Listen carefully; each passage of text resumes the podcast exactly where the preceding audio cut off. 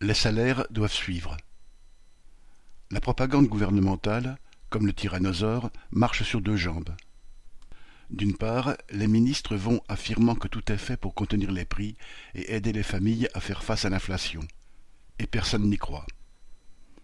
Par ailleurs, de savants économistes, des journalistes avertis et des patrons désolés mais bien en cours annoncent que les prix de certaines denrées vont exploser, et cela tout le monde s'y attend. On ne sait pas encore jusqu'à quel sommet vont grimper les prix de l'énergie, mais on prédit déjà que le litre de lait sera inabordable à la rentrée, que l'eau va manquer, que le beurre va disparaître, que le prix du pain va suivre celui du blé dont le cours flambe suite à la guerre en Ukraine.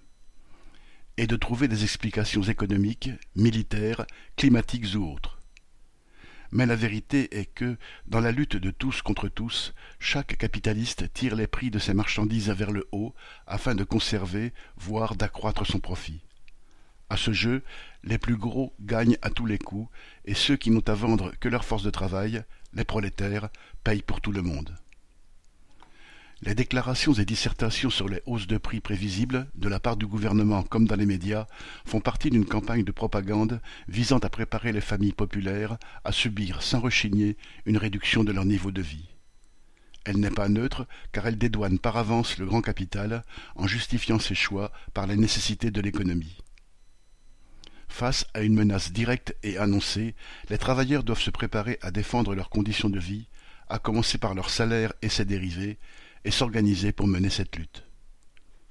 Paul Gallois